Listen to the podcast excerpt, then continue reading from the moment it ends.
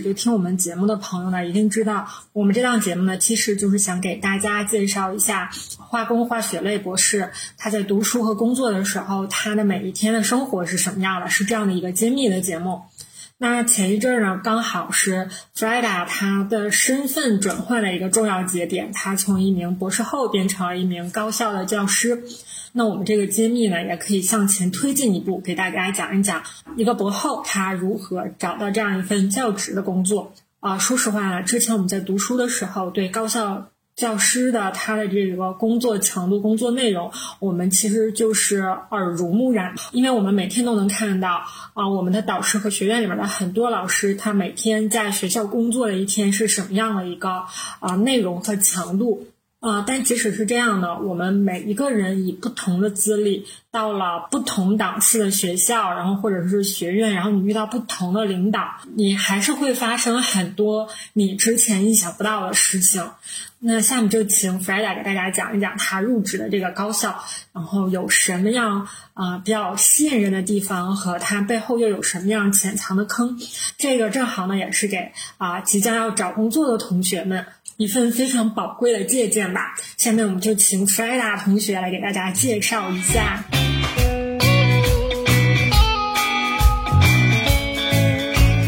为什么讲这件事情的时候都是我呢？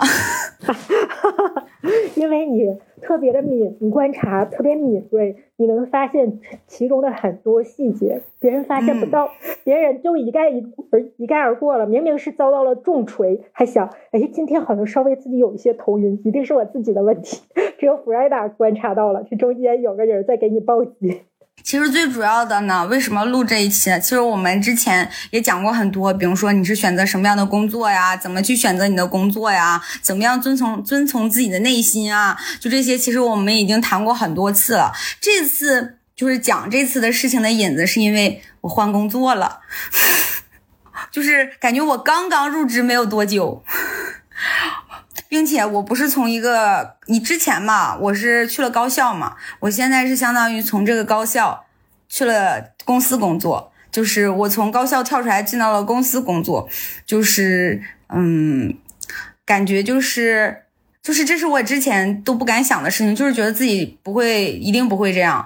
包括之前都觉得自己绝对绝对不可能去公司或者怎样的，就觉得自己肯定是要在高校里面当上教授的。结果就是在短短的这一段时间里面，然后有了一些选择上的改变，然后是所以想利用这一期的机会，然后跟大家分享一下，就是。这个一些想法吧，包括我的一些经历，然后，嗯，使我的一些想法发生了一些变化，然后希望可以就是警醒到大家，或者是给大家一个另外一个角度，当你们去考虑找工作的时候，可能可以从另外一个角度或者不同的角角度上面，或者你们没有想到的一方面，再综合的去考虑你们选择工作究竟是什么样的。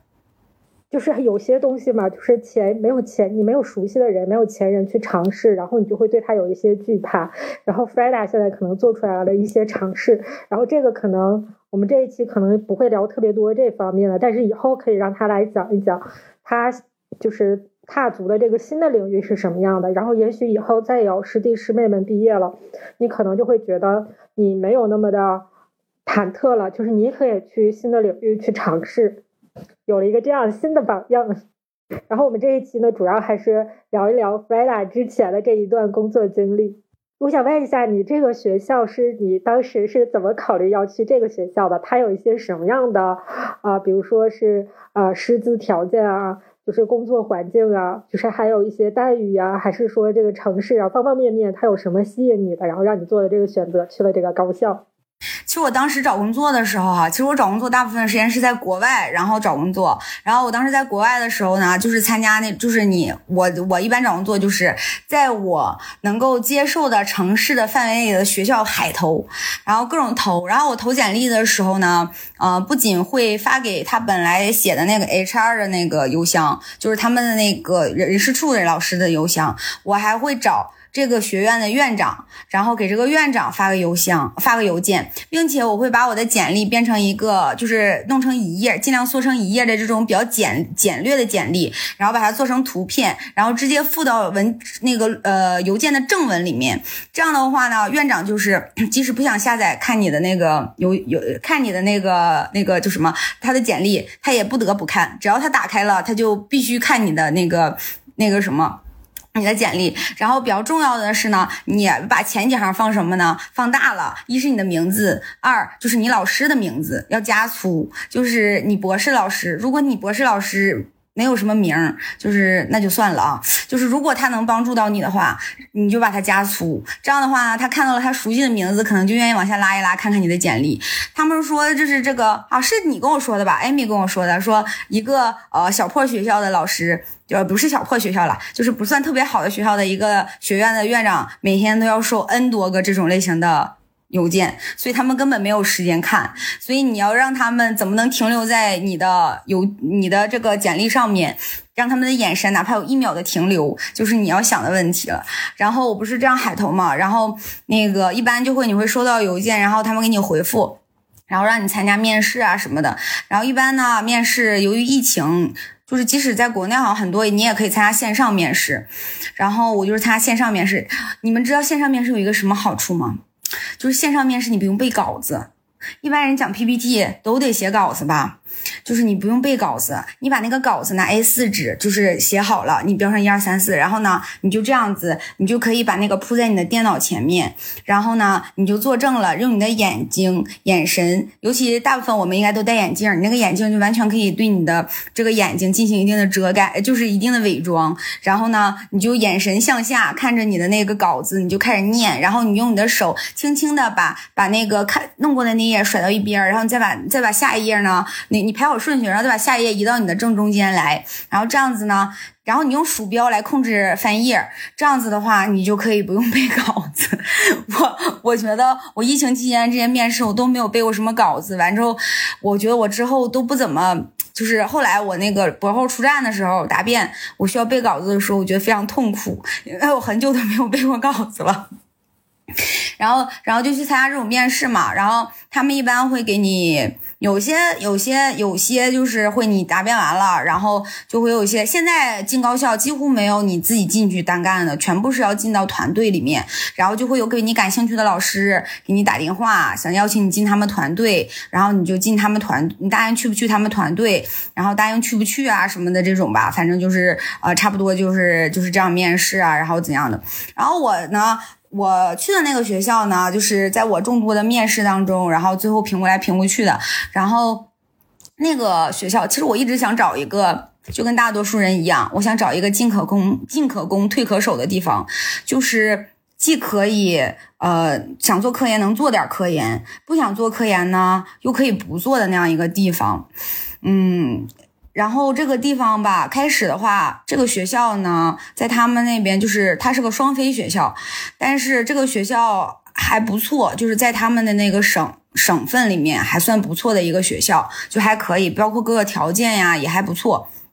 然后当时想要我的是他们学院的院长，然后就会想着你跟着，然后这个学院的院长还主管人事，然后就觉得就是嗯，又会考虑就是。会考虑进去以后的发展，比如说他的科研条件是一方面，还要考虑就是他们，呃，比如说副教授、教授，在他们学院每年学校是统一的嘛，然后分到各个学院嘛，然后这个学院能分到多少名额？然后我去的那个学院呢，它确实在他们学校是前几名、前两三名的学校，呃，学院，所以他能分到的副教授名额每年都很多。然后院长在学校里面是能说得上话的，是因为你们这个学科。在这个学校还不错，比较受重视，然后我就去了，然后那个学呃，我就去了那个学学就那个学院，然后就是这样，有考虑到院长嘛，他去到院长的团队的话，他是院长，可能会分，就是很多资源可能会有所倾斜，对于你来说跟着院长的话什么的，然后就觉得哎还还可以还不错，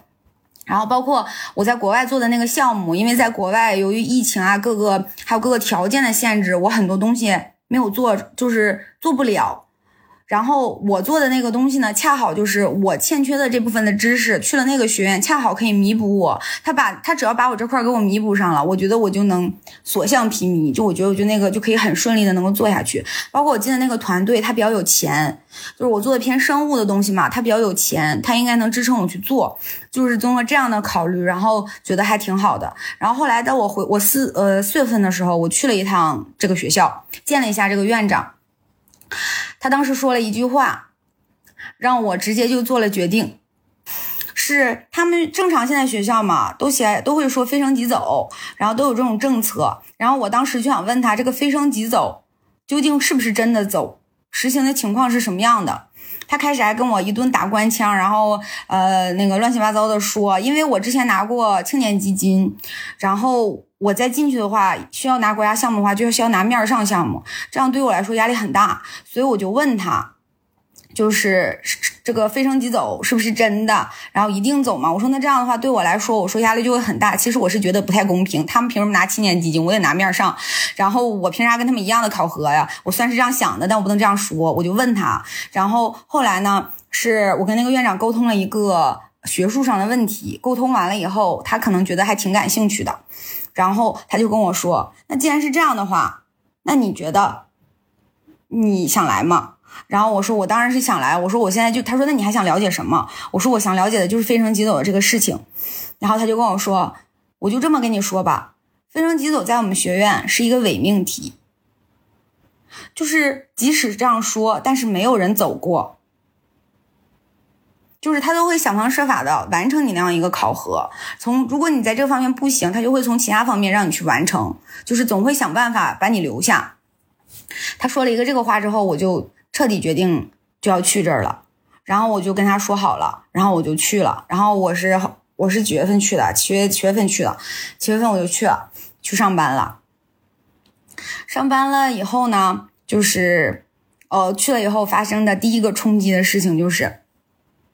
我刚去还很美呢，我觉得这个南方和北方就是不一样。你看人家办的事的效率，什么入职啊，什么各个方面啊，那效率怎么那么高啊？然后人家你看看，呜呜呜，人家你问，因为在北方啊，反正是在我之前那个地方啊，就是你去问那些老师哈，喂，什么事儿啊？然后你跟他说完了，他说，你去几几几找什么什么什么老师。然后你去完那儿，那人告诉你，你再去几几几找什么老师，就是左推你右推你，给你往那儿推，往那儿推的嘛。但是我去那儿的话，人家就是直接就什么都给你办的利利索索的，而且很有效率，就是人家啥都懂，啥都明白。我当时还挺美，我说你看这北方南方还是不一样，就是像我想的那样，因为我以前觉得北方官僚主义有点严重。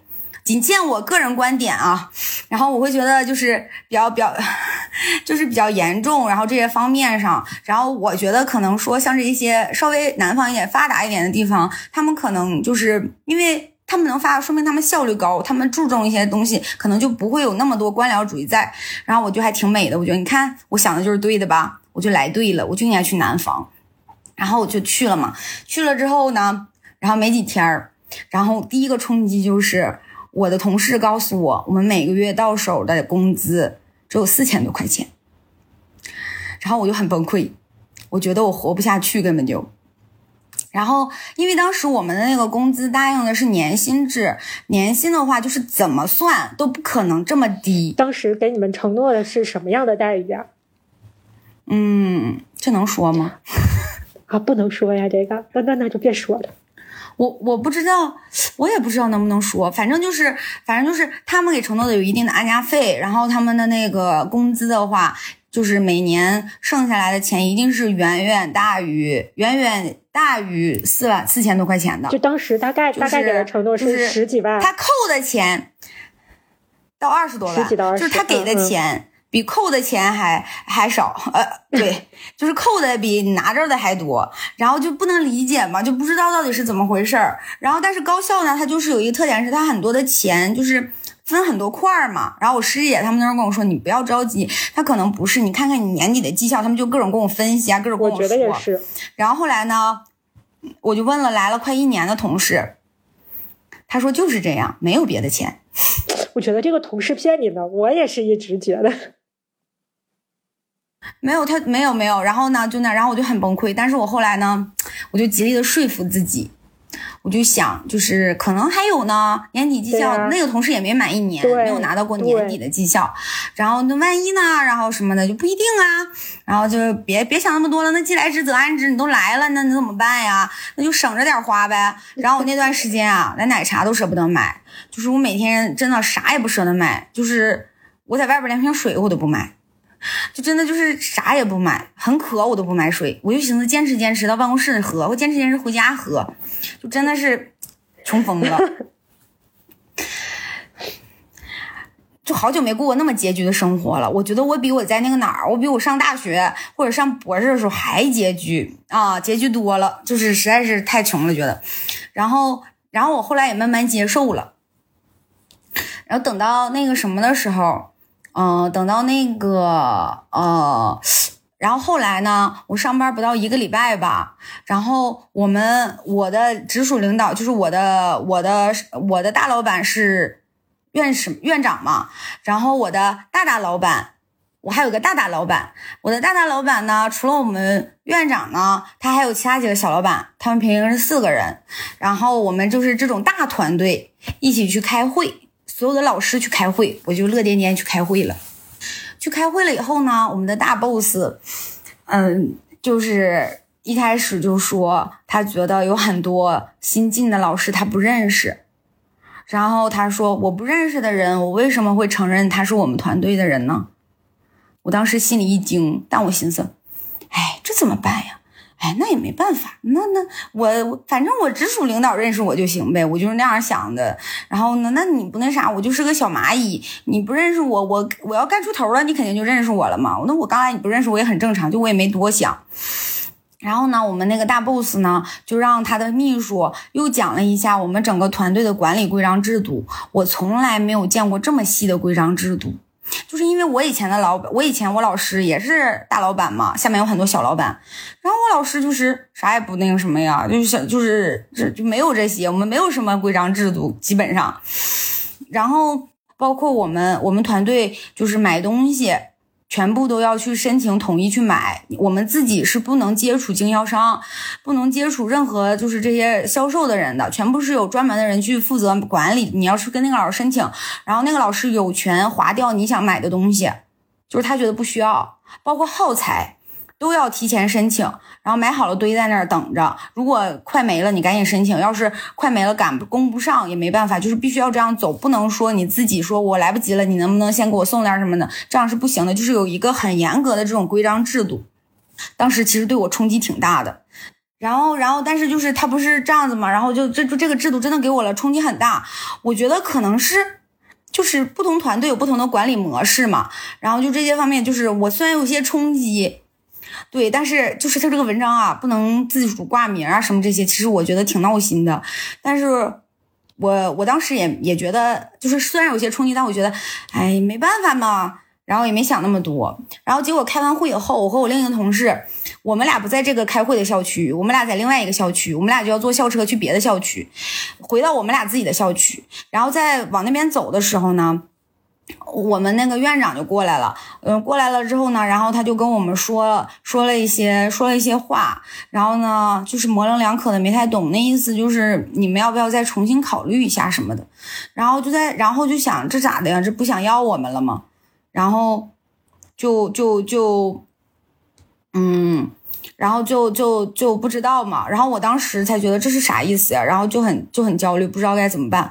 然后后来呢，再去问的话，他就说说就是这个制度嘛，怕我们接受不了。然后就说之前以为不按照这个制度来了，但是现在好像还按照这个制度来。然后就说问问你，看看你就是呃能不能接受。如果你不能接受，你可以有一个重新选择的机会。然后。那次就挺崩溃的，其实，但是呢，后来思来想去的，没办法，还是只能留在这边嘛。然后就说，就跟那个院长说，还是想留在这个团队，然后就留在这个团队了。呃，留在这个留在这里了之后呢，然后然后后来呢，就是开始让我们写申请书，就是想留在这个大的团队里面要写申请书，然后我们就写申请书，写申请书，但是被一次一次的打回来，就说我们一这会儿这会儿写的不行，那会儿那会儿写的不行。但是后来呢，然后然后那会儿我们就意识到，就是他可能就是大 boss 不想要我们，就是他可能和我们院长之间有一些误会，或者他们之间有什么问题，然后波及到了我们，然后我们就没有办法就不行，然后就就变成这样了。这样之后呢，我就开始很焦虑。然后我们院长后来就跟我们说，就是我们不能在他的团队了，我们只能另外找团队。但是在我们学院必须要有团队，如果没有团队就不行。然后我就不知道该咋办，然后我就想到了换工作，然后我就想，我得找条退路，不然的话到时候没有人要我，我咋办呢？我就我就我就在找着工作也，对，找着工作，然后然后后来呢，就是大家也一直都没有人找团队，一直也没有人在找其他的团队，就这么耗着。后来就是我拿到 offer 了，我拿到工作了，然后我在犹豫要不要辞职。我本来都后来都想，哎呀，实在不行就还是留在这儿吧，都已经进来了嘛，然后就还想在这边。后来又发生了一个事情，忘了后来好像是发生了一个什么事儿，然后呢，直接把我推走了，就是直接让我觉得我不想在这里面再趟这趟浑水了。然后其他的老师是不敢要我们从这个团队里出来的人的，所以我们必须还留在本来的团队。那留在本来的团队不能跟着我们院长，只能跟其他四位老师、其他三位老师。其他三位老师的方向和我差的巨多，就是多到我不是靠简单的一下子学就可以学会了，我需要费很大的劲儿。但是你想想，我费别我费了，我要费多长时间的劲儿，能比不上人别人五年的时间？然后我在那我在他们那个小团队里面就不会有我比较主要的位置。然后我我们要做大项目的话，我没有时间做自己的实验，我就没有时间发文章。然后我那些东西都没有的话，我没有办法完成我的考核任务，我就没有办法是评副教授，或者是留在这儿过了我的首聘期。然后在这个啊，我我想起来发现个什么事儿，我想留下，是因为我评上了校聘副教授。我的待遇提升了，然后我是校聘副教授了，级就职称也变高了嘛，然后各个方面的，然后我的考核期也延长了。我本来是，我本来是就是那样想留下来着，后来就是也没有，然后我就我就还是想辞职，还是不想干了。然后结果就是在我办离职的过程中吧，快办完了的时候，我又知道了一件事情。就是是我们院长说话太模棱两可了，传递错了大 boss 的意思。大 boss 并不是不想要我们，他只是觉得我们不应该就是去做，因为我们院长没有很大型的项目，就是大 boss 觉得我们应该去跟着项目去做那些大项目，不应该全部一堆人都堆在这个小项目里面。他想让我们跟着项目走，就是去一些。那大的项目，但大的项目就是其他三位老师才有，所以他是想让我们去其他的大的项目里面，并不是不想要我们对我们不满意，但是已经晚了。但我也不后悔，因为那些大的项目对于我来说，就是真的是差的太多了，就是我也不太会，对我也不是很会，可能在里面也没有什么重要的位置吧，可能是。但是如果说我早点知道这个事情，我可能不一定会选择走。这就是缘分，神奇的缘分。然后呢，我离职的时候呢，又发生事情呢，是，就是就是我本来是处于试用期的，我找律师看过我的合同，就是处于试用期，就是我可以无条件解除合同，不需要付违约金，但是我们学校人事处却说我必须要付这个违约金。我说我找我找那个。呃，就是那谁看过了，我说人家说不用什么的，你知道他吗？他没有说任何话，然后拿起来我的那个合同递给了我，双手递给了我，然后另一只手摆了一个请的姿势，就让我离开了，就跟我说你不要再说，你就离开，我不想跟你在这胡搅蛮缠。反正就是你不给钱，你就拿不到离职证明。我天呀，他们这是压力测试吧？怎么说呢？我整个的这一个体验让我觉得，就是整个这一段经历的体验吧，体验感很差。我就相当于花了个钱，体验了一把在高校当老师的感觉吧。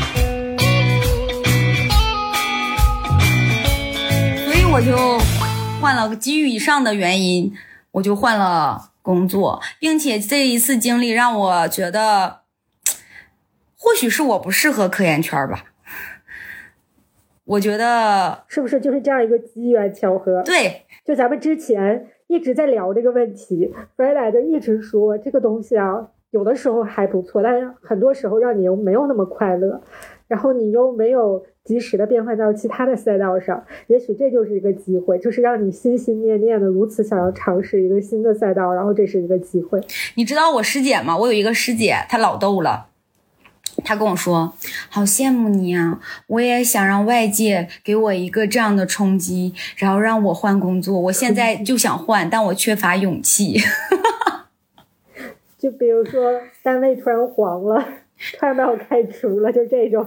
对，就是他们他说，你就相当于陷入到了一个比较比较比较窘迫的一个境地吧，就是会逼着你重新去做选择。但是当然，其实我也可以选择再去其他的学校呀。”对，我也想说，其实而且就算在这儿，我也能，应该也还有很多人没有走，没有人走，他也没有说窘迫到像这个单位黄了就要把你开除，也没有到这种情况。只有我一个人走了，他们全都后来找到了团队。对，而且他还是这种啊，肖聘副教授嘛。对我比他们职称都高，至少还是有一个这种提升。我我比他们职称还高，所以在这种情况下，其实愿走。我觉得总的来说还是你的主动选择更多一些，就也有当前的这个环境，就是想要让你做出这种选择，就和你之前考虑的不是那么理想。但是我觉得，就是可能你主动做出来这个选择的成分更大，不完全是说。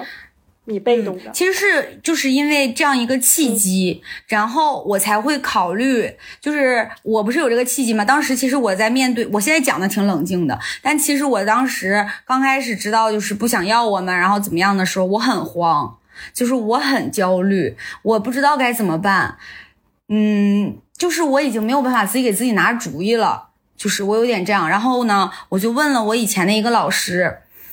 他当时跟我说的，他说就是我当时是想回回回我原来的那个地方的，原来学校那边的，就是那个城市，因为我的朋友很多人都在那边。就是我当时甚至都会怀疑我自己当时赠了命的，非要离开我熟悉的地方，然后非要到这边来闯，非要我非要想试一试，我就非觉得这边好，我非觉得这边很和北方不一样，我总觉得就是这边。一定不会让我失望，就是那种感觉吧。我总觉得北方有很多，就是那些东西，我觉得不不好啊，风气啊，包括各个，就是就像我说的官僚主义啊这些东西，我都不喜欢。我不想要绝对公平，但我想要相对公平。就是我想要的，就是这个地方，你可以有有一些其他的因素，然后不公平的一些不公平现象，这东西很正常。但是我希望十个名额里面，起码有一个名额能留给那个很努力、很努力的人。我觉得我也觉得可以，我愿意就是是很努力很努力，然后就为了要这个相对公平。但是我发现不是这样，就很难，就很难。所以就是其实这个经历会让我对，其实我也可能是我我我妈就说我，包括我师妹说我什么事情都太理想化了。她说：“你当年去这个学校之前，你就理想，你就很理想，觉得这个地方怎么怎么好。”他说：“现在你转去公司了，你可能也觉得公司怎么怎么好，但是其实每个地方都有每个地方不好的，就每个地方其实都不像你想的那么好。但我觉得我不是，我想过很多我去这个学校会遇到的问题，我不是觉得那儿就千好万好，但是他发生的这个事情触到我的底线了，触到我不可以接受的事情了。”我不想变成那样的人，我不想为了是我们都是为了活着，为了生存，为了吃饱饭，为了挣到钱，就是一份工作嘛。但是我不想违背我本来那些，就是我不想就是有一些我想坚持的东西，我为了留在这里面，我会逐渐变成那样。人人其实很多时候都觉得自己就是就是，其实很多人会觉得自己长大了，会活成自己，慢慢活成自己不是那么喜欢的模样。其实就是你在不断的做妥协嘛。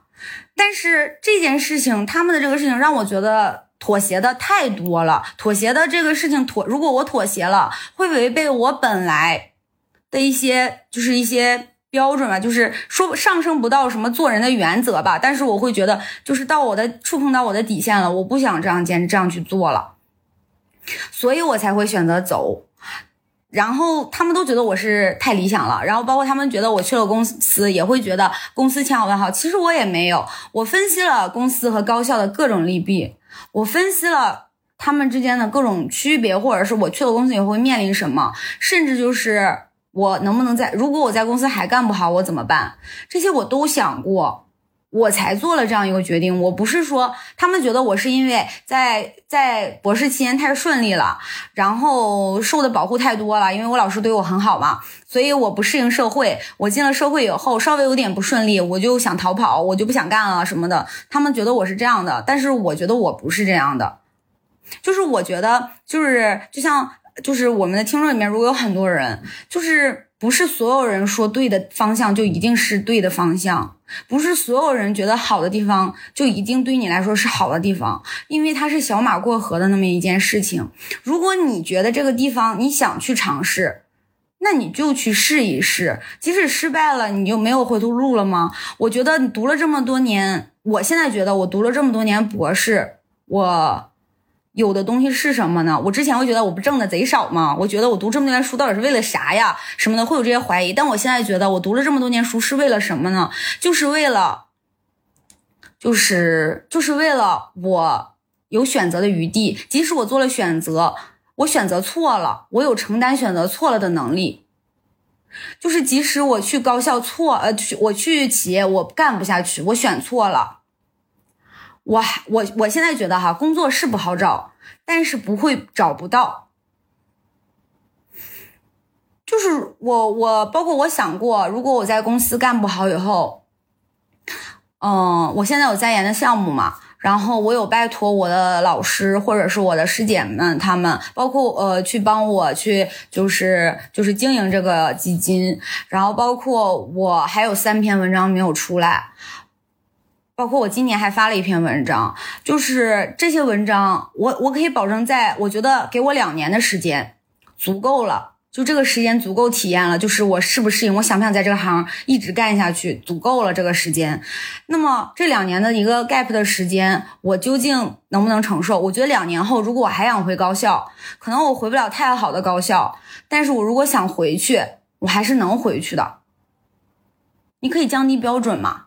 然后再看一些机会嘛，就是这个科研活跃度一直对我能保证我的我有的在研项目两年之后还没有结题，是是即将结题。然后我的我的文章在这两年也在陆续的出，即使我在工作上，而且有一些高校的话，如果他对工作经历就是，如果我可以。找一些就是我做企业的这个方向的一个学院去做实验，那我有过一个亲身的这种经历的话，或许还可以加分吧。但是可能说不，这个不敢保证。但是我保证我在这段时间仍然有科研的这个活力在，而且我不是失业。那那些回家生孩子一年多的，就是陪老公出去陪读的回来的，不是还能找着工作吗？那我我这个 gap 又不是失业，我又不是回家生孩子了，我只是我只是去了企业工作，就是。我觉得我为什么不能这样选择呢？我可以承担它后面后果，而且我甚至想到，如果说我去不了什么好学校嘛，我可以去一些职业技术学校去上课当讲导师，就是光讲课的那种。既然我能选择去公司，说明我对科研现在没有那么执着了。我觉得，那么我去当个老师也挺好的呀，就是每天给学生上课，我觉得也挺开心的呀。这是我想的退路。然后包括去了那边，进能会面临的什么事情什么的，其实我都有想好。我觉得我不是冲动了做了这样一个选择，然后我希望就是就是就是怎么说呢？很多人啊都会觉得，包括我妈现在都还是就是她只是她还是我觉得还是不能理解的，就是她就说她跟我说在语言上妥协了，内心还在差异，她还一直等着我回去呢。他一直等着我干一阵不开心了再回学校呢，就是因为很多人都会跟我说，说那我很多认识的人，他们都是去企业干了一年多，他们又回学校了。那大家为什么都回学校？怎么样的？可是他们没有看到，有很多人他们是从公企去学校出去了，然后去了企业干得很好的。就是你认识的人都是那样的，不代表群体全都是那样的。为什么说我分析为什么那些毕业了业就去高校的呃去了学校的去了公司的人会回学校？因为他们对公司高校并不了解，对学校不了解。对，因为博士期间对学校的了解，取决于你的导师，取决于你的环境是什么样的。有很多人他在博士期间，你还是学生的那个包括很多人他在学生期间，他只做文，只做实验，他不去参与一些帮老师的工作，包括什么，像我还参与一些帮我老师写基金或者什么的，我都会被他们认为我就是特别的，呃，就是我我我就是非常的。呃，在象牙塔里很理想，就是何况那些他们只会只是完成自己的工实验什么的，就是不会辅助老师去做一些别的工作的人，他们就更是觉得我就是每天做实验什么什么的。他当就跟你上大学一样，其实很多大没有大学生会觉得高校很复杂吧，很少吧。所以就是他们对于高校其实是不了解的，他们觉得高校就是象牙塔，高校就是一个很纯净、很纯洁什么什么这样的一个地方，人际关系很简单或者是怎么样的，他们没有经历过。但是他们他们从那样一个完美的环境里面到了公司以后，他们不适应，他们就会非常想回到学校。其实他们回来以后，他们也他们也不见得会觉得就那么好。是的，就是对这个不了解的那个环境，你还是有一种对它有一个滤镜，你会觉得它很好很好，就特别是像我们上学对学校的这种感受。就像现在大家也都不了解公司，大家不去公司，大部分人都选择进高校，是因为觉得我们读了这么多年书，包括你从开始读博士的大部分人都会想进高校当老师，这是他的职业梦想和职业规划的理想，他就是要去做这件事情。他们，而且甚至很多人认为，去企业的人是进不去高校的人才会去的。我觉得这都是偏见。以前的我也是这样认为的。其实，并不是因为我现在去了公司，我就在这吹公司多么多么好。我觉得我可以之后在公司，呃，做了一段时间以后，我可以。当然了，我们的工作内容是不能。不能说的，对我们是有就是保密协议的什么的，但是我可以说一下我的感受，就是那我觉得我就是一个，同时我觉得我现在应该还都比大多数人更了解高校的，就是我觉得我是挺了解高校里面的这些事情的。那么我是一个很了解高校的人，如果我去企业再工作一段时间，我也可以了解企业，那我就是同时了了解两个的人，那我就可以告诉大家就是。到底都是什么样子的？就是大家就可以不要去把高校太理想化，也不要把企业太妖魔化。我妈天天还会说什么高校，呃，企业什么的人际关系特别复杂啊什么的，你踩着我，我踩着你什么的啊，根本就不是。那你你去也不可能去那些太小的企业或者怎样的，你去一些蓬勃向上、想要发展的企业的话，怎么每天都快忙死了，哪有时间你捅咕我，我捅咕你啊？到时候你就会成为一个最有发言权的人，一个最有发言权的女博士。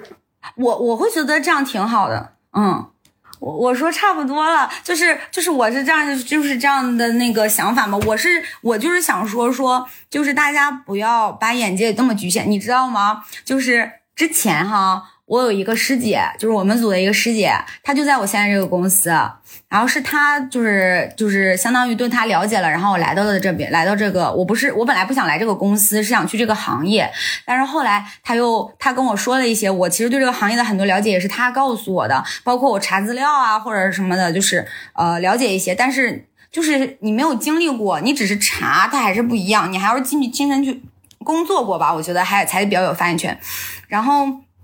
然后就是我可以说一下我一个最初的感受，就是其实我刚上了不两天班我就十一放假了嘛。然后我的感受是，我就上班这这这这两天我觉得我去那边以后会像我大一刚进实验室的感觉，而且我找回我刚上研一的，这些很新鲜，对我找我很我已经很久没有过这种新鲜感了。就是我很久没有想去学一个东西，或者是对一个东西好奇到我想去学习。然后包括我那天学培训资料，我学到一点多，我第二天早上七点多起来去上班，就是我是心甘情愿的，就是我想了解这个行业，我想去学这里面的东西，我想尽快的学会，然后可以上手，可以去工作。就是我很久没有这种感觉了，就是我的那种懈怠的状态已经持续很久了。但是，就是我去了这以后是这样的一个感觉，就是我去了那里面，我觉得我像刚研一进实验室的时候，就是每个师兄师也告诉你，你不能干这个，你得干那个，这个你得这样，这个你得那样。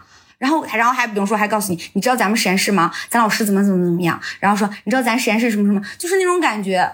就是正常，我们对企业的想法其实不是这样的，我们对企业的就是工作环境也不是这种想象。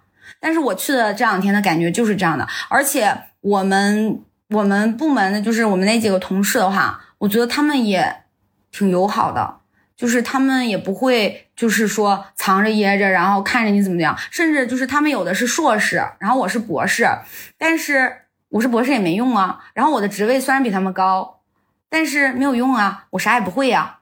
然后人家也会告诉我或者什么的，就这些，然后告诉我没事没事，就是刚来都这样。然后你有啥不知道的可以问我们。然后包括我找不到网线，然后我没有什么都不会整，他们说那怎么办？我帮你去问问这个，我帮你去问问那个。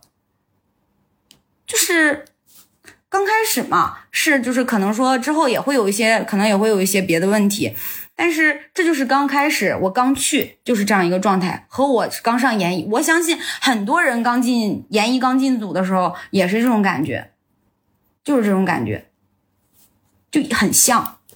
我觉得至少是，至少是一个好的开始，对吧？就如果我去的时候，我就就已经看出来这块有很多巨大的问题了，那就是一个太明显的坑了。那至少我来到这儿的时候，我还是这种很兴奋的，然后我抱着这种学习的态度来。但是，那我觉得就是至少是一个非常棒的开始。我前两天，我前一阵去我们那个学校，刚开始的时候，我也是，我也很开心，我也就是。你你这个干的干活又快又好的女人怎么办？哎，不知道，反正就是就是这样。而且我们有很多培训资料嘛，我特别的想学，我甚至就想就是看呀或者怎么样的。但是我那个我们那个好像回家来就不能看，只有在单位才能看。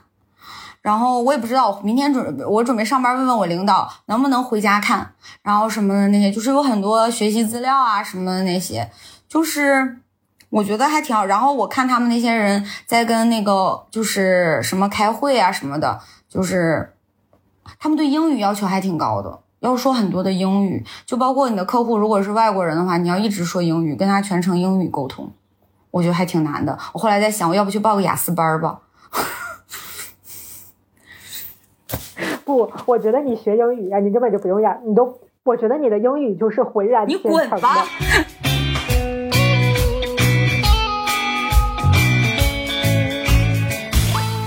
我把我面试的时候，我就是准备的，就是因为我们要纯英文面试，然后就是准备的。我跟你说，我面试英文面试有一个啊，我跟你说不用英文面试，所有的面试，我跟你说，大部分人，大家一定要相信，没有人。比你更懂你的都转东西，没有人比你更懂你做的什么。我跟你说，你要做的就是自信，即使你不会，你也要自信。你就告诉他，我就是这样啊。我记得我那个我英文面试的时候，你知道吗？他们问我一个一个问题，我听懂了，我也会回答，但我觉得吧，我可能英语上吧，就是组织的可能没有那么好。但是呢，我你知道我有多自信吗？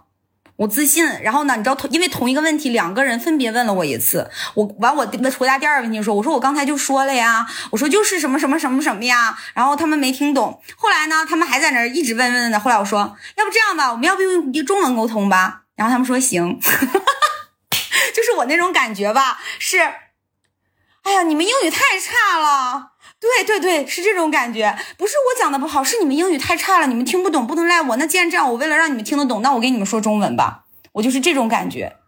我跟你说，就要这样，哪怕其实对方已经看穿了，那我刚才没讲明白，那你也要持续的把这种自信坚持下去。不是，我是我是觉得哈，他们也不一定完全那样认为，因为你做的东西吧，涉及到专业术语，他们不懂那个方面，他们听不懂那些专业术语也很正常。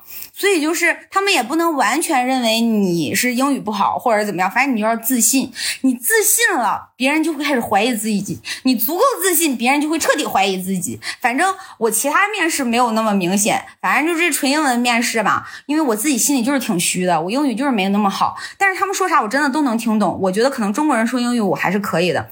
然后我我有些词儿吧，我就是想不起来具体咋说了。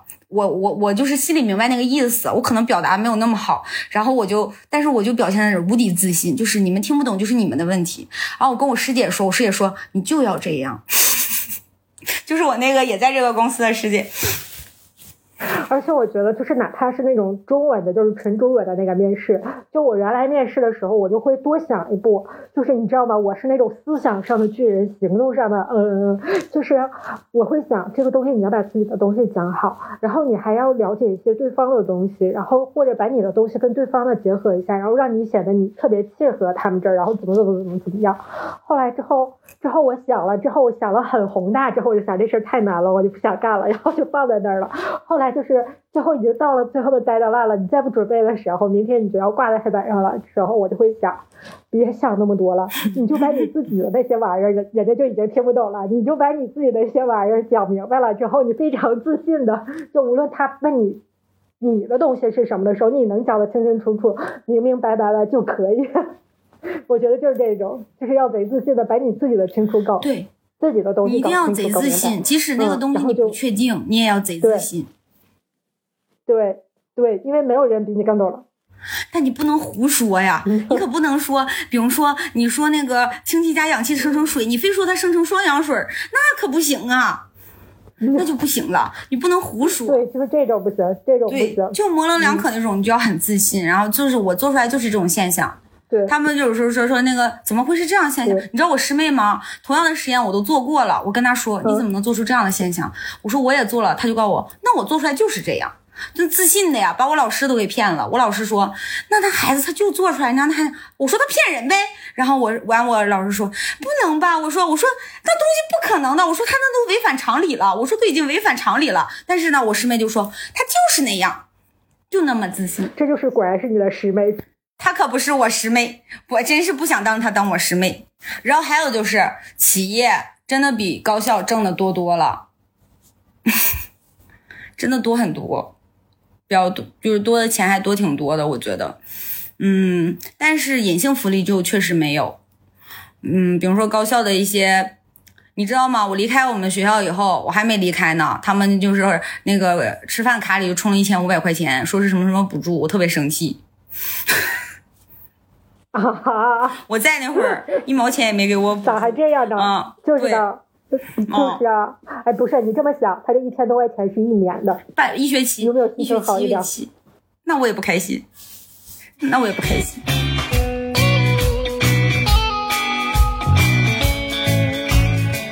我还是觉得是他自主做出来一个这样的，就是能够到新的领域中去尝试，就是很多博士不敢去尝试的，就是。大家都是想当然，觉得怎样怎样，然后而且其实大部分的人想当然的是想要在高校里面过一个比较相对来说安逸的生活，就是即使他不可以什么，就是比如说很快的晋升啊，不能拿到更高的薪水啊，然后没有机会参加到更加令人激动的项目里，但是大家也会想要这种安稳，而 Freda 就是愿意抛下他已经获得的安稳。对，就是特别难得的是，他已经获得了。就是如果你没有拿到这个的时候，直接去尝试新的，我觉得相对来说是容易的。但当你已经拿到一个东西，然后你要抛下它的时候，我觉得这种不确定感，我觉得给人的冲击确实挺大的。就是你当初也是有过很大的纠结和，就是反复的 balance，到底哪个更好，是也有一个这样的过程，是吗？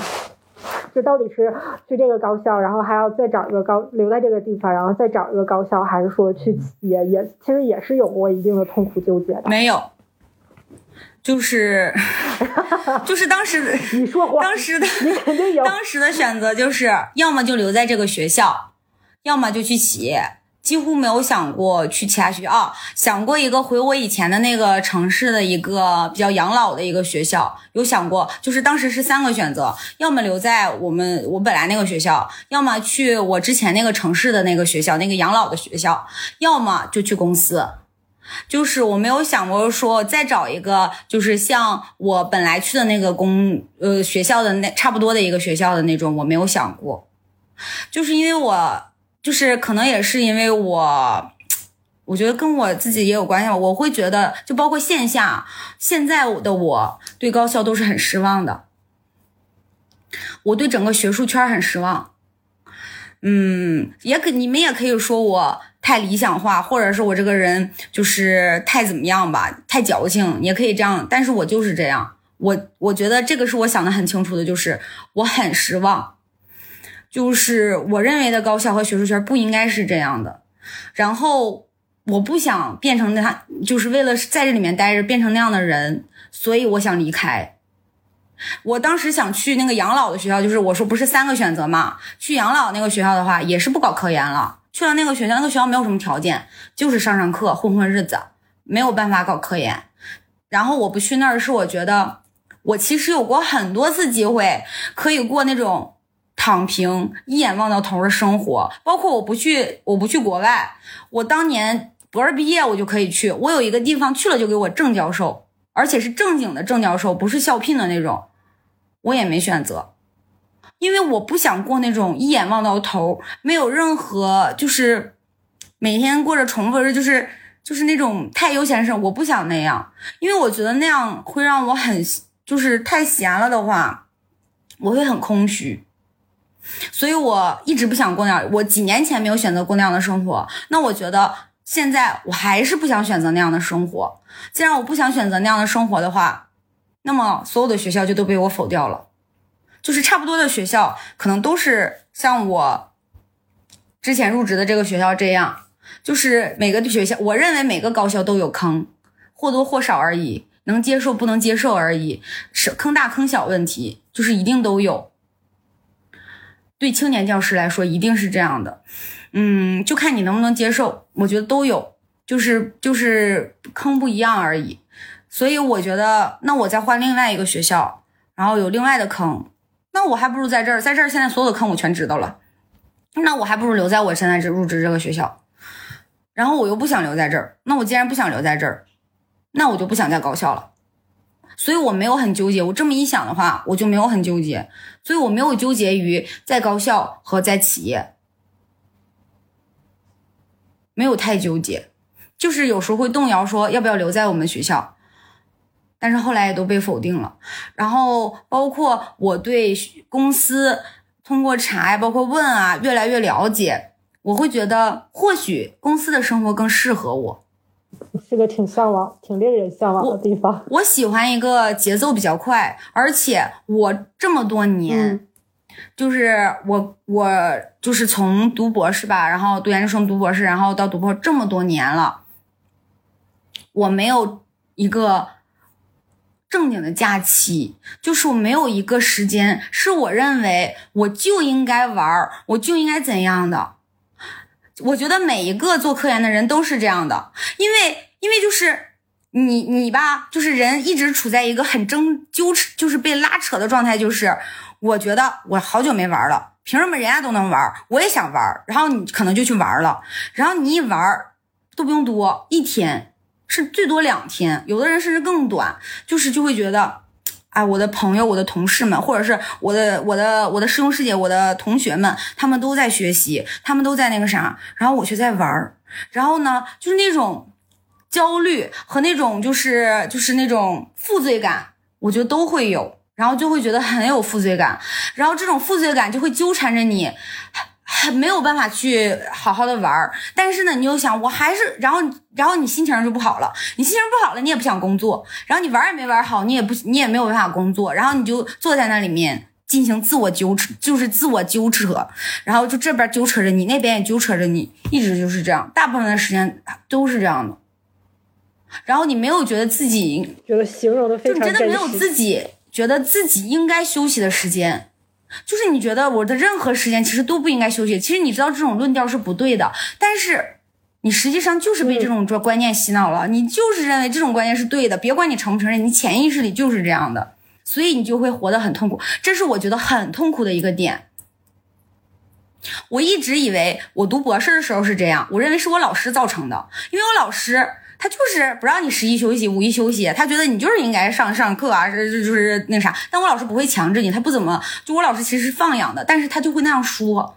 然后你我就觉得凭什么呀？啊，凭什么呀？然后然后呢，我一直盼着毕业。我毕业以后，我觉得我工作了，我就能自己把握自己怎么怎么样了。后来我发现我工作以后事儿更多，我更没有资格休息了。就是我平时有很多杂事儿。然后呢，我可能比如说周末周末的时候，或者是什么假期的时候。我就应该静下来，要不写本子，要么写文章，要不是包括你回家，你也觉得你就应该写文章，不然我的文章啥时候写呀？白天又那么乱，白天又有很多事儿，就是你没有自己的，你就是你没有生活，你的工作和生活完全混淆，完全在一起。我妈经常说说，你说你以后上了公司，你还想去上班就去上班，不想上班就不上班。我寻思，我为什么不想去上班？我为什么那个啥？就是因为我没有自己的时间，我就喜我就喜欢，就是你你不觉得我们都会有一个心理，就是我就想在大礼拜一不去上班，凭什么我周末得去上班？我周一我就不去。就是就是你会有这样一心理，就是这就是这些原因导致的，我觉得。但是上了企业以后，有一点就是他规定你几点上班，几点下班。我们甚至是加班要申请，就是你不能随便自己加班。然后，嗯，他有规定的时间，然后包括你知道吗？这次十一休的我心惊胆战，因为我这是我第一次过国庆，我从来没过过国庆，从来没有，我从来没有在国庆出出过门儿，就是。就是出个出出我所在工作的城市的其他地方，我从来没有过。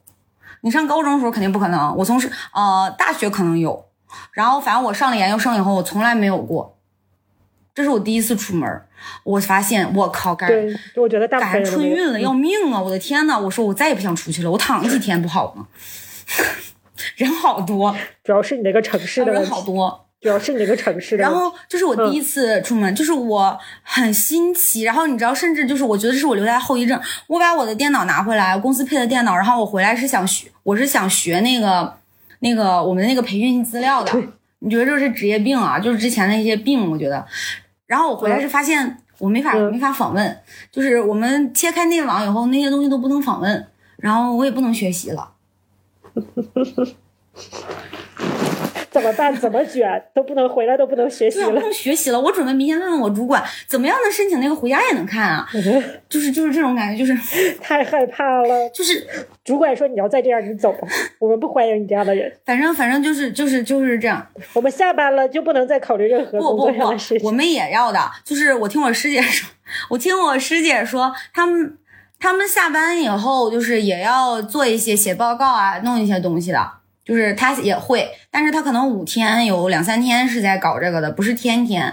然后周末的话就也还好，就是也不会都都在，就是你起码会有空闲时间。而且而且在公司的话，就比如说你下了班，你领导要找你或者谁要找你，他是要知道他在打扰你的休息时间的，而不是像在高校理所应当的，不管你的老师、你的领导找你任何时间，anytime，他都觉得这是理所应当的。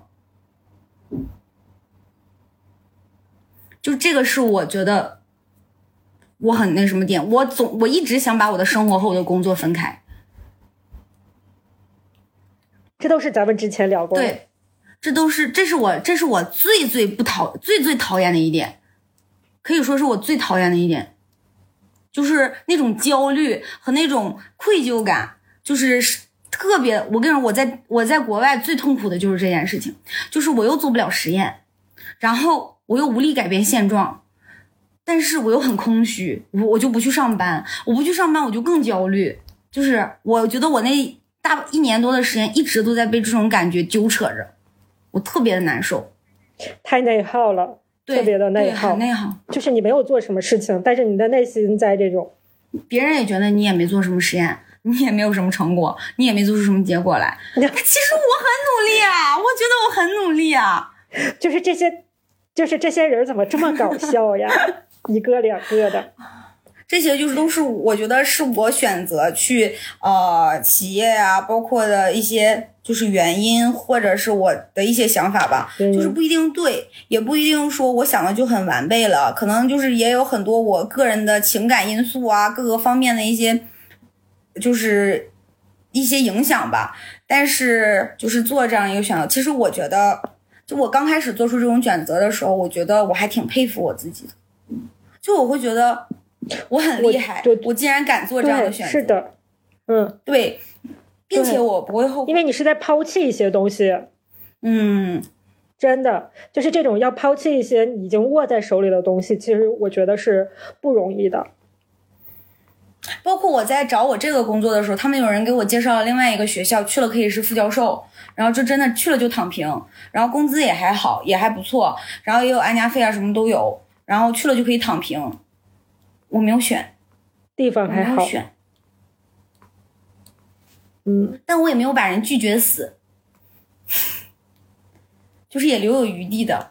你说没事儿，我们我们还可以校企合作。反正我觉得，我现在觉得我不想在高校了，我就想去试试企业是什么样。而且我还跟我妈说，我说妈，我说我我妈问我干的开不开心，我说才两天，谁知道开不开心啊？我说但是呢，我说 就是不开心，我说我也不会换了，短期内，我说我实在太累了，我这换不换不了了，我这又搬家又这么折腾，我说我要疯了，我说不开心我也得干一阵儿了。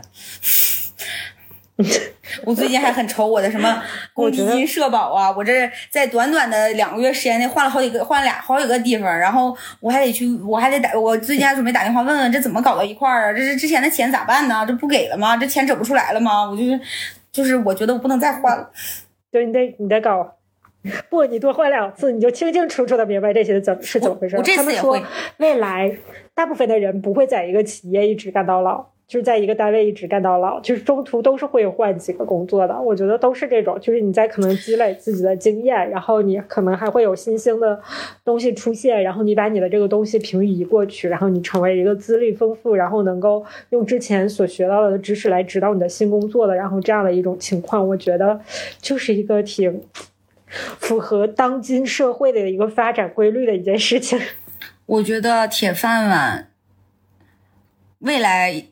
这十年内我觉得够呛，再多一点吧，我觉得真的会慢慢的没有。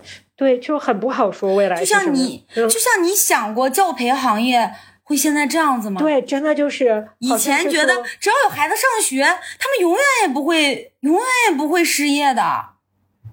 对，特别是这种，这种这这算什么呀？就是什么 U U 十二啊还叫什么来着？就是。啊，K 十二就这种 K 十二的教育，你就会想，怎么可能会不让干了呢？就是我会想过，有一天大学不需要老师了，因为这个东西感觉你就上一个网课就可以了，一个老师能给全中国的学生都讲了，就是这种感受。但是你就会觉得，小就是 K 十二的这种教育，一定是要由老师来带领的。然后呢，无论是校内还是校外，都是非常需要的。你没有想过，就是学校，不是国家，真的有一天是非常。就是果断的，就是杀伐果断的，说这事儿砍掉就砍掉了。所以我想让大家，我想让我们能听到我们节目的人活在当下，就是不是不负责任的，而是两年前你不知道会有新冠的发生，你也不知你也没有谁会想象到教培行业会不行。几年前你也不知道高校的老师会飞升即走，就这些词儿都没有听说过，这些都不知道的事情。但是在短短的这几年内，这些都发生了，所以你不知道几年之后会是什么样。你的铁饭碗，你守得住吗？你的这个你觉得安稳的生活，你一定能过吗？不知道。所以为什么不是在当下选择一些你想过的生活去尝试？而且我觉得，嗯，而且我当时哈，我觉得我去公司的话，我是觉得如果这一次我没有选择去公司。我就算不留下的话，也是有收获的。我知道了他们在干嘛，你知道吗？就是我的朋友们，因为我的圈子啊，全都是各个学校的老师，然后就是我的我的圈子全都是搞科研的人，他们都在问我，他们知道的都在问我，哎，你能告诉我你在公司都干嘛吗？这是问我最多的问题，几乎每个人都会问的，甚至我的老师都会问我，你在搞公司干嘛？就是感觉大家都想投石问路，都把 Frida 给投出去了。就是我觉得，就是我，我觉得我愿意去试一试吧。就是我想知道是什么样子的。嗯，我的直属主管，她的老公是中科大的老师，中科院的一个老师。然后她就说，她跟她老公一起毕业，她选择了去企业，她老公选择了去高校。他说压力也很大呀，每天什么的。他说，但是他说他觉得他就不喜。他问我，你为什么从高校来这边？我跟他说了三个字，不喜欢，就是我不喜欢高校。我说去过了，不喜欢。然后他说，他就跟我说起她老公嘛，然后他就说他也不喜欢。他说这边虽然很累，也会累，也会加班。他说，但是你完成一个项目就是一个项目，而且你完成了这个项目以后，他被推到市场里去了。你会很有成就感，嗯，很有成就感。还有一点是我比较喜欢的是，企业讲究很讲究团队协作，你知道吗？我是一个巨喜欢团建的人，我的朋友们说我有病。对你特别可怕这一点，我特别喜欢团建，你知道吗？我不从我们学校辞职了吗？你简直是变态！哦，不是，我们不是从我们学校辞职了吗？然后我辞职的那个办手续的那一周吧，是我们新老师培训，然后我也去参加了。然后我最喜欢的那一天就是团建，就是大家一帮人被分成多少个队伍，我们分成了十几个队伍，一个队伍里面有二十二三十个人，然后大家一起玩游戏，就是那种在操场上那种团建，哎，我可开心了，我那天玩的巨高兴，就我特别喜欢这种项目，我特别喜欢大家齐心协力去做一件事情。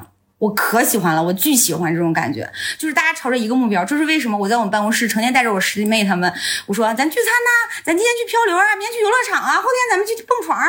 这都是我回了，我从国外回来那段时间带他们去了各个地方，就是玩这些。我天天组织他们出去玩。我觉得 Freda 就是真的就是那种社交牛逼症。那我倒没有，没有没有，我刚去一个环境还是。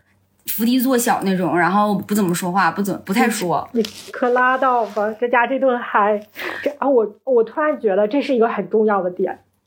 我超喜欢团队，很重要的点。我超喜欢团建。就算不这样的人，也不代表不能去企业，是啊，对吧？但是他没有那么那么嗨的人，因为在企业，他不会让你独立去干什么的。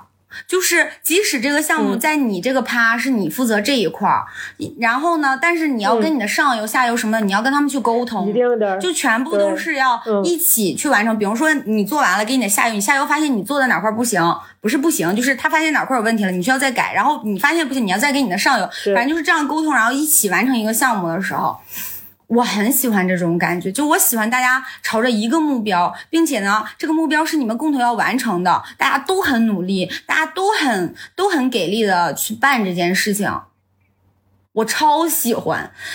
之前在那个哪儿的时候，之前在国外的时候，然后有一个问题就特别限制你，就是你特别讨厌说这个东西是要跟别人合作的，因为你发现这个这种合作是很有可能对方是没有那么积极的。然后导致他会很掣肘你，对，然后所以你当时是很不喜欢的。但你当时讲过说你在学校的时候，就是在国内的时候，你特别喜欢这种大家一块儿做一件事儿。嗯，但是在公司有 deadline 啊，就是你们要完成项目有 deadline。然后呢，你的主管会把每一趴，就是你负责这一趴，或者你下边负责那一趴，谁负责哪一趴，都有每一趴的 deadline，还有这个项目的 deadline。所以就是。当然了，肯定也会有拖的人，不会所有人都大家一起特别，肯定不会那样，就需要你去沟通，你去协调嘛。你肯定也会很心累，我觉得也会有心累的时候，或者是怎样的吧。但是就是我会比较喜欢一起一起工作的那种感觉，就是大家一起想这个。到不喜欢单打独斗，也不是不喜欢。到以前不咱不都是单打独斗吗？要看，就是两个相比。对两个相比吧，我觉得大家一起，反正就是我很喜欢。我那团建的时候可开心了，而且我不在意。对，我不在意，比如说我多干了点啥，谁少干了点啥，还好我不是那么介意。然后我就觉得可有意思了，我可开心了。我，我感觉好像一个人很难有说，就是做一件事情，我可开心了，我太喜欢了。就是 我就喜欢团建，就是，我就喜欢出去玩。我就觉得无论如何。就是当下你能有这种感受，我就觉得已经是让很多人都很羡慕，而且我觉得对于你来说就已经足够了。就是当下的每一天都能过成这样，我就觉得已经足够了，我就觉得已经非常非常好了。也有可能是我现在了解的少，也也不是，我觉得就是即使很多人是这样的，我了解的少，但是我只能看见，我就会无时无刻都在想，我没有啥可值得高兴的，因为明天可能都是坑。有就你原来也有过这样的时，就是阶段是吧？也有过这样的阶段，就明明是有一件好事儿，啊，就像你说之前发了一篇文章，或者是怎么怎么样，就是那种高兴只是非常短暂的，你会考虑到下一步，下一步还都是如此往复的痛苦折磨。但是你现在就是能那种，我能感受到你那种由内而外散发出来的那种开心，我就觉得。真的很好，就是我觉得对于你来说也很好，就是你甚至已经感染到我，就哇塞，怎么这么开心？就真的能感，就是有这种感。你知道吗？我说服了我的老师们，他们现在觉得去企业也挺好。然后我那个女老师还说，哎，那个我们有两个专硕，嗯，回头让他们去你们公司试试。对啊，我觉得人就是这样吧，就是你当你非常坚信一件事情的时候，你可以带动其他的人，就是其他的人就不会说出任何啊，你这个。那样那样吧，你这个不行吧？怎么怎么样？我觉得就是能说能有这种情况，就对方有勇气说出这种情况，大多数都是你这个人本身他不够坚定，他就是很模棱，他不一定不够坚定，他只是表达，或者是他表达的不够坚定，他觉得哎，我跟你讲吧，没有必要把这件事情说死，我只是模棱两可的跟你说一下这个事情，然后对方就会一直来。他们怎么说？就是来质疑你，来榨取你，然后说你这个选择啊怎样怎样。但是，一旦你非常坚定的表达出来，我觉得所有的人都会说，嗯，对，就是这么回事，就跟你去面试一样。当你非常自信的把这件事情讲出来的时候，所有的人都说，哎，好像是这么回事。真的，我就觉得你现在的这个状态非常好，祝福你能保持下去。嗯，我希望我能在这边，而且我也有职业规划，我是这些我都想了。就是我要走哪条路啊，我要怎么走啊，或者什么的，就是我都想过。我甚至想过，如果我有机会能进入到高层，我就去读个 MBA；如果我没有机会进到高层，我走技术的话，我怎么跳槽啊，然后什么的这些我都想过。我的苍天呀！就是这条路，我往后想，我会觉得有还有一些可能，但是高校，我觉得我没有什么可能可想了。我觉得我可能就是。我可能就在呃当个副教授啥的，就往那一待了，就是这样。然后我妈我爸就说：“你以后有了小孩你就在那，然后你带你家孩子平时出去玩什么的，休休闲闲的，每天照顾照顾家多好。”我说：“我读了这么多年书，就是为了回家看孩子的吗？”我妈说：“你是不是有病？那我问你，你家孩子生病了，你让他爸去陪着呀？”我说：“凭什么我自己陪着呀？”我妈说：“那你俩一块儿。”我说：“那为啥我主要呢？为啥他不能主要呢？为啥不能两个人平分呢？”我说：“我不创造价值吗？我说我不挣钱吗？我是少挣一分了吗？我为什么就非得我来那个就是这样子怎么怎么样的呢？”我现在觉得哈，我以后不会为了哪个男生再去妥协我的工作，我就是第一位，任何人都不能在我之前了。就是有过傻过一次，傻过一次以后就再也不会了。以后没有人能在我前面，我就是第一位。我觉得只有是咱合伙做生意吧，是吧？那我不能吃亏，让你占便宜。那咱俩这生意没办法长久的做下去。嗯，这我之前也不，我之前也不觉得我吃亏，就是我愿意的，我心甘情愿的。但是我现在觉得就是。那就是你不爱自己的表现，你都不爱自己，别人怎么会珍惜你呢？你就要觉得我自己好的不行，我要对我自己无敌好，别人才会对你好。不然你都可以随便对自己。说如果两个人都这么想呢？那就自己对自己好呗。对呀，两个人都觉得就是那个同学说的那样，那就合在一起，不合就分呗。谁也不要为了谁妥协。我觉得谁也不为了谁妥协，可能是比较健康的关系吧。只要不平衡了，要么那个人恃宠而骄了，要么那个人巨大压力了，都会打破平衡，最后都会以失败告终。反正我觉得女孩子应该爱自己吧，不爱自己的话，别人也不会爱你，就不会珍惜。很有道理。我觉得 e d a 现在真的是，俺现在要专心搞事业，男人都去死吧。就是根本就不那什么，对我现在只想搞钱，只想搞事业。但是呢，我还是得找男人的，不然我靠我自己的话，很难在这边买房子。我就是跟他 合作，我就跟他合作，他出点钱，我出点钱嘛。我们自己买都买不起，自己都买不起，那我合计合计，没准就能了。我也不让他吃亏，我的收入跟他相比也不会差很多，特别好，完美。你最近又成长了，我觉得你这个口才啊，潜移默化的怎么又提高了？你你又你又又报口才班了吗？我最近看了很多书，我为了治愈自己看过看了好多书。我真觉得哈，啊，你心情抑郁的时候啊，就包括你状态，包括我前一阵有过一段时间抑郁的状态，我觉得谁也救不了你。我之前我之前致力于让别人去来救我。就是我会去通过和别人的交谈，然后通过发泄，通过诉说来改变我自，来来来减缓自己的心情。但我会发现它反反复复，就是要自救。看书是一个比较好的方法，另一个就是转移注意力，就你去干别的。我最近发现哈，我前一阵不是问过你吗？就我状态很差的时候，我问你，我说我我问过你，我记得我说。你，我觉得你是一个很会跟自己玩耍的人，所以我不是问过你，我说你，你都自己跟自己玩什么呢？就是我说你自己待着，你都干嘛呢？我，你记得吧？我问过你，我还问过我另外一个人朋友，然后，嗯，不，但我那会儿还是没有办法去做的，我觉得。但是如果你状态很差，确实也没有办法做，你要强迫自己去做很多事情吧。然后我后来看了一些书，然后我最近发现有好多事情可做呀，就是最近实行很多的手工，你知道吗？最近实行很多的那种手工，我加了好多购物车，我觉得那些我都可以一样一样买来玩儿。然后，嗯，还有看电视啊，然后还有什么，反正我觉得我好多事儿啊，我觉得我好忙呀，我每天很忙啊。是内在和外界吧，外界环境可能也很重要。就可能外界就让你忙起来了，然后有很多事情，有一些新鲜的事情在刺激着你，然后让你忙起来了。你可能远比就是一个人待着，或者是那种闲闲的，就是无鸡六兽的，然后让人容易瞎想要好很多。就是也算是一个外界对你的帮助，我觉得。对，就是你要找事情，当你胡思乱想的时候，你就去干别的，然后你会发现慢慢的就没那，就是以前这些道理我也懂。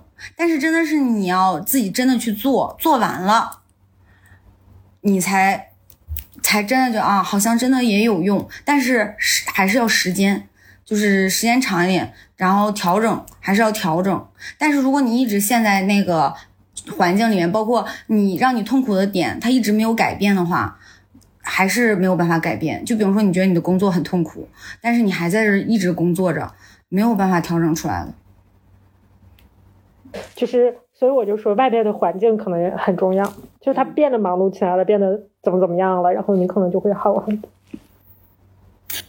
我一直觉得换环境很有用，然后，但我师妹就跟我说，就是我当时很期盼着从我们学校，然后换到我的新工作单位嘛。然后我不是后来又跟我新工作单位辞职，来到现在这个地方。然后我师，所以我师妹就觉得我很理想化，就是。就是去之前觉得，其实我不是想象的很美好，而是我觉得我换了一个环境，我是一个全新的开始，我想全新重新开始，我想调整我自己的状态，然后，但我觉得是有用的。我去那边工作的时候也变开心了一点，因为认识了新的人，然后来了这边以后，也没现在没怎么认识什么新的人呢，但是也觉得还行，也觉得还行。对，我觉得你这个心态至少是好的。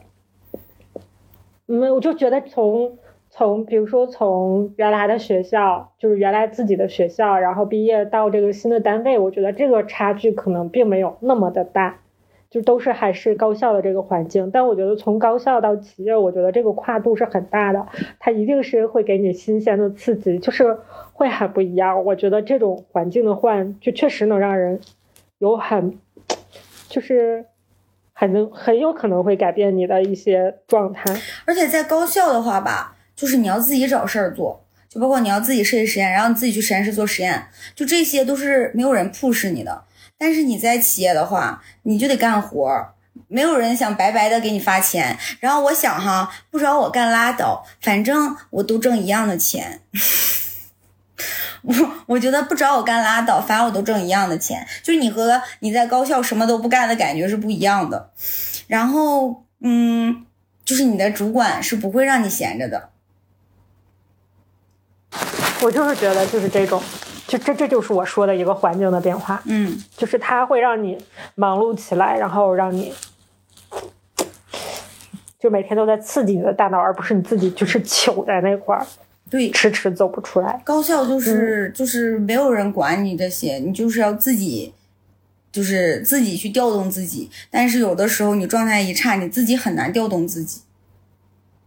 对，然后这个词儿用的很好，就是这种调动，你就会陷入一个死循环里面。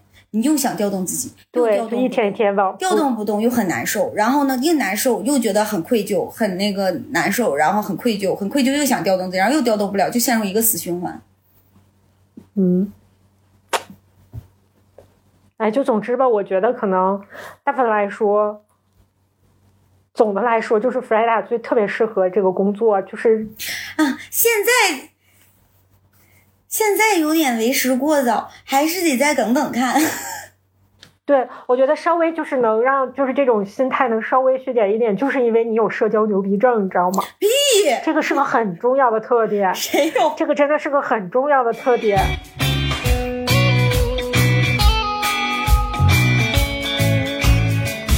就是总之吧，我觉得就是我们这个 podcast 录了这么久，然后我们反反复复都在聊这个话题，说一个博士如何把自己的就是路越走越窄，然后如何让自己就是深陷其中，痛苦不堪，然后说为什么大家就不能走出来呢？一直都在说这些话题，就是大家都不走出来，我实在太着急了，然后我就帮大家试试。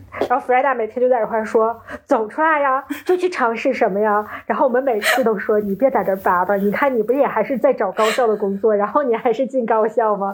然后今天可能 Freda 就是完全是为了我们这期节目，就是没有办法了，他不得已，他做出来，他把自己做出了牺牲，他不是他没有办法，他一定要自己亲身来说。哎，你记得吗？那相亲那会儿你也派我去，对为什么我变成了什么去实践的这些人呢？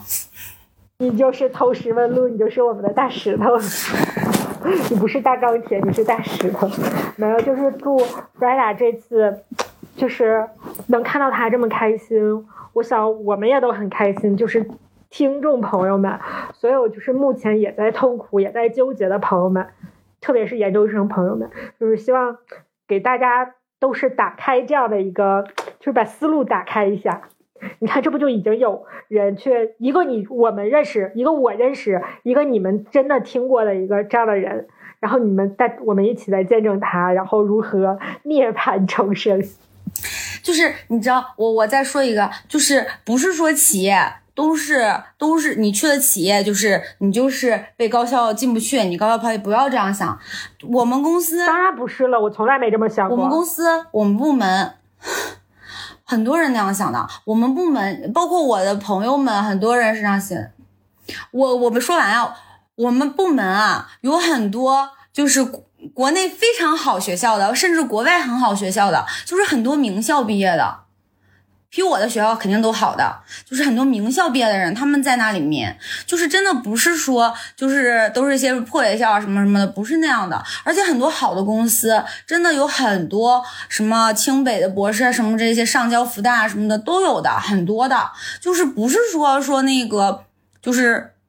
嗯，而且你，而且我觉得，就是你去了这样一个公司的话，有很多这些牛人的话，就我师姐跟我说的，他说我们部门有很多挺厉害的人，他说你去跟他们学习的过程中，你会觉得啊，他们好厉害，然后你去跟他们学习，你有一个榜样的这种感觉，就你有一个前面去努力的那种感觉，然后你去学习他，就其实就像你进学，你进一个组里面有厉害的师兄师姐了，然后你就说，哎，我也想几年后像我师兄师姐这样，可以发多少多少篇文章，就你去了那里面也有。其实他这种感觉，并不比在高校的那种感觉要差的。他们之间为了一个完成这个项目，为了让公司挣到这笔钱，然后你去做这件事情。其实有时候你去研究这个东西的感觉，它会比高校更纯粹。高校的话，你为了发文章水文章，我不相信有任何一个青椒没有水过文章。因为你没有那么多的任务要完成，你不水文章，你怎么完成那个指标？可是你水的那篇文章，你自己也知道没啥用，就是既对科学问题得不到任何的推进，对正常的实验、对正常的应用上面也没有任何的推进，啥用也没有，只是为了完成你的任务去水了文章。我不是抨击这种行为啊，那没办法，就是他就只能这样。但是我就是说说，就是。不，就是你你在高校还会有这样，但是你在企业的话，就是你做这个东西，它就是会，它变不成文章，但是它能变成一个上市的东西，变成一个产品，变成一个东西，变成一个实实在在的东西。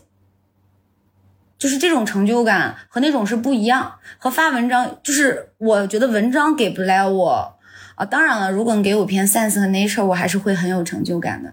就是就是当你发的正常人正常人发的文章给不了你成就感的时候，他如果换成一个产品，如果他可以，我会觉得挺有成就感，挺开心的。是的，是的，我同意。就是 包括你刚才说的那个，找到一个榜样，然后之后，你记不记得之前我们在国外的时候，我就说你很不开心的一点，就是因为你没有。找到一个特别合适的榜样，就是你不知道你如此奋斗之后你会成什么样子，就是或者是你知道能成的那个样子，你也并不是很喜欢的，你没有一个特别让你开心的榜样。但是也许啊，当然这我们也不是在这里一味吹嘘企业，但咱们就是说存在这种可能性，你在企业里面可能会找到一个这样的人，然后你就说，哎，我努力之后我就可以变成他这样，然后怎么样，就是调动大家一起，然后呃。就是协调这么多部门，然后大家一起去解决一个什么样的问题，然后最后让这个产品上市，然后解决什么什么，我就觉得这种东西是让人很开心的。它很短期，对吧？要不然你都不知道，对，你不知道我要这么做下去变成啥样，对，或者是你不知道我这样做到底最后能不能成那个样子，成了那个样子又有啥呢？我觉得那个样子他依然在痛苦，在纠结。还有一个就是，我说我之前，呃，在上一个暑假刚要放暑假的时候，然后我去开一个就是。呃，类似于产业的会，它并不是一个纯学术的会，它那里面只有少量的，就是大学的老师，大部分都是产业的人和就是行业的那个管理者来在讲这个东西，在讲那个疫苗嘛。然后我当时真的就是我觉得好开心呢，就是你能看到一个东西，它真真正正存在什么问题，你也知道这个问题解决了，它真的能用，不像我们经常做的那个东西。我们也不能说它以后未来完全就是没有任何用处的，但是当下它就是一个概念，它就是不能用。就是我们当时做的那些，就是咱们两个应该都做过一些跟药相关的东西，说它能做药啊什么的，它能吗？恐怕好像还很遥远吧。但是就是真的，你到了那个行业里，到了企业里，然后你会知道很多东西，它就是真的能做这个东西。就是，然后你也会发现，你想去知道这个行业里面确实存在一个什么样真实的问题，然后我是不是能够去解决它，就是这种感受确实是挺令人兴奋的。所以就是我们这一期就是一期吹爆了企业的这样的一期，但是我们还是相对冷静的，我们也是并不是不知道它前面也有它所在的问题存在，但不是这期主要想讲的内容。对对对，我们并不认为它是完美的，就是，但是总的来说，就是想告诉大家，有很多可能性，就是不要不要把自己的路走窄了，然后自信一点，OK。你说 这期结束之后，会不会有人真的去企业了？我觉得就是大家都会评估一下的，就是我觉得即使这么说，还是会有人。比如我们的西索，也不是他，他应该也不是。我是觉得，呃，怎么说呢？就是评估吧。就是我们肯定还是相信那种有纯科研理想的人在，那是极少数的，极少数的人。有那样的人，他肯定很大情况下他还是想要去啊高校或者是研究所的。然后还有一部分，嗯，就怎么说呢？就是不同的职业理想吧。就是有一些想要尝试新鲜的，或者是觉得在学术里面确实过得不那么开心的人，是不是？我们就可以到企业里面去试一试。我原来其实经常会讲一个例子，讲一个师兄，就是原来是本科是我们学校的，然后后来啊硕博都是在英国读的，然后也是三年就毕业了，就是三就是在英国三年能博士毕业呀，就是很厉害了。就是他们一般也都是四到五年的那种学制，所以他是他应该是两年半还是三年就毕业了，也很厉害。然后如果他要是想做博后或者是申请个教职什么的话，他都是有非常大的机会的。但是他没有。然后他去了，他一开始去了企业做技术，他应该是学电器啊之类的这种。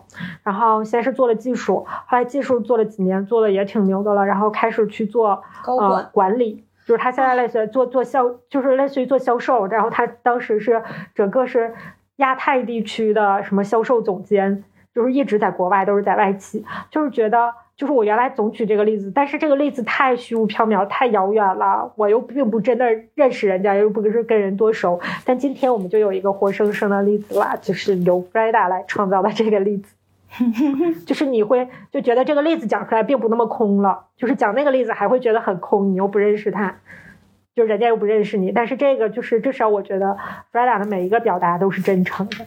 然后我们也这一期的结尾，就让我们一起来祝福 Freda 同学，然后呃祝福我们这个 team，然后祝福我们所有的听众朋友们，然后就这样吧，拜拜。又是西索不在的一天，拜拜。下次让我们下次等 Freda 再来讲他入职之后的。就是知道了更多，然后给我们带来更多新鲜的、刺激我们的大脑的啊这个情况。到时候希望西索能在。是啊，西索总不在，你们得批评一下他，他最近总不在。对，然后他还他还要拿我们的节目出去冲牌面，就祝就祝大家都，哎，都 open 一些，然后都自信一些。哼，好吧，拜拜，拜拜。